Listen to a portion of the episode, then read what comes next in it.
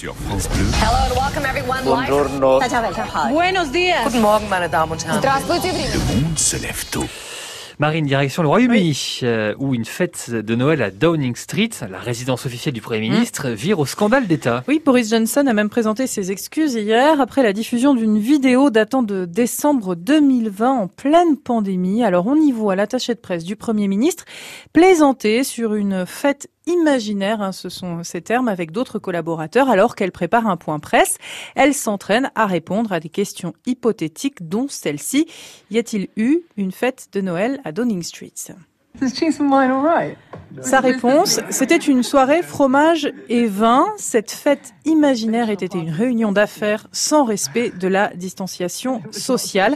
Voilà, alors des plaisanteries qui ne passent pas hein, au Royaume-Uni, d'autant qu'avant la diffusion de cette vidéo, Boris Johnson était déjà accusé depuis quelques jours par la presse d'avoir assisté à deux fêtes en décembre 2020 à Downing Street, alors qu'il était strictement, on s'en souvient, interdit de se retrouver à l'intérieur à l'époque. Le Premier ministre a passé toute la semaine à démentir pour finalement annoncer l'ouverture d'une enquête interne. Les députés d'opposition demandent sa démission. Allegra Strampton, la porte-parole que l'on voit sur la vidéo, a quitté ses fonctions hier en larmes, disant qu'elle regretterait toute sa vie ses propos. Ça rappelle l'histoire de la première ministre finlandaise dont vous nous parliez euh, hier, qui, Qui a, était en boîte de nuit, en oui, boîte de tout nuit à alors qu'elle était euh, cas contact. C'est vrai que nos dirigeants ont le devoir de donner l'exemple tout de même. Direction Barcelone à présent avec l'inauguration de la neuvième tour de la Sagrada Familia. Oui, cette fameuse basilique géante en construction depuis 1882, hein, presque 140 ans de travaux et l'achèvement de la neuvième tour, donc sur les 18 prévus par l'architecte Gaudi. Une tour de 138 mètres de haut avec au sommet une gigantesque étoile de verre et d'acier de 5 tonnes, illuminée hier soir sous les yeux de centaines de Barcelonais. Alors le calendrier initial prévoyait une fin des travaux de la Sagrada Familia en 2026, date du centenaire de la mort de Gaudi. Mais Ouais. c'était sans compter la crise du Covid qui a entraîné un retard de plus. On n'est plus à, à ça près, hein, vous me direz, car ce sont, euh, figurez-vous, les entrées du public qui financent les travaux. C'est bien dans cette église qu'on avait trouvé ce magnifique portrait refait par une, une, une fidèle. Ah, le portrait de Jésus. C'est euh, ça. Ah oui, Attends, qui avait été complètement raté. Voilà, Ah, je suis alors- pas sûr que c'était à Barcelone.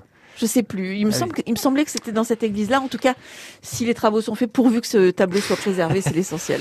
Et puis, euh, dernière question, Marine. Quels sont les termes les plus recherchés au monde sur Google en 2021 On a la réponse, en fait. Oui, oui, comme chaque année, le moteur de recherche a dévoilé son classement. Sans surprise, comme en 2020, arrivent en tête les requêtes liées à la pandémie. Avec une petite nuance, tout de même, les vaccins ont dépassé les tests de dépistage cette année. Hors Covid, c'est le sport qui sort du lot, le cricket, la NBA, l'Euro 2021 et la Copa América.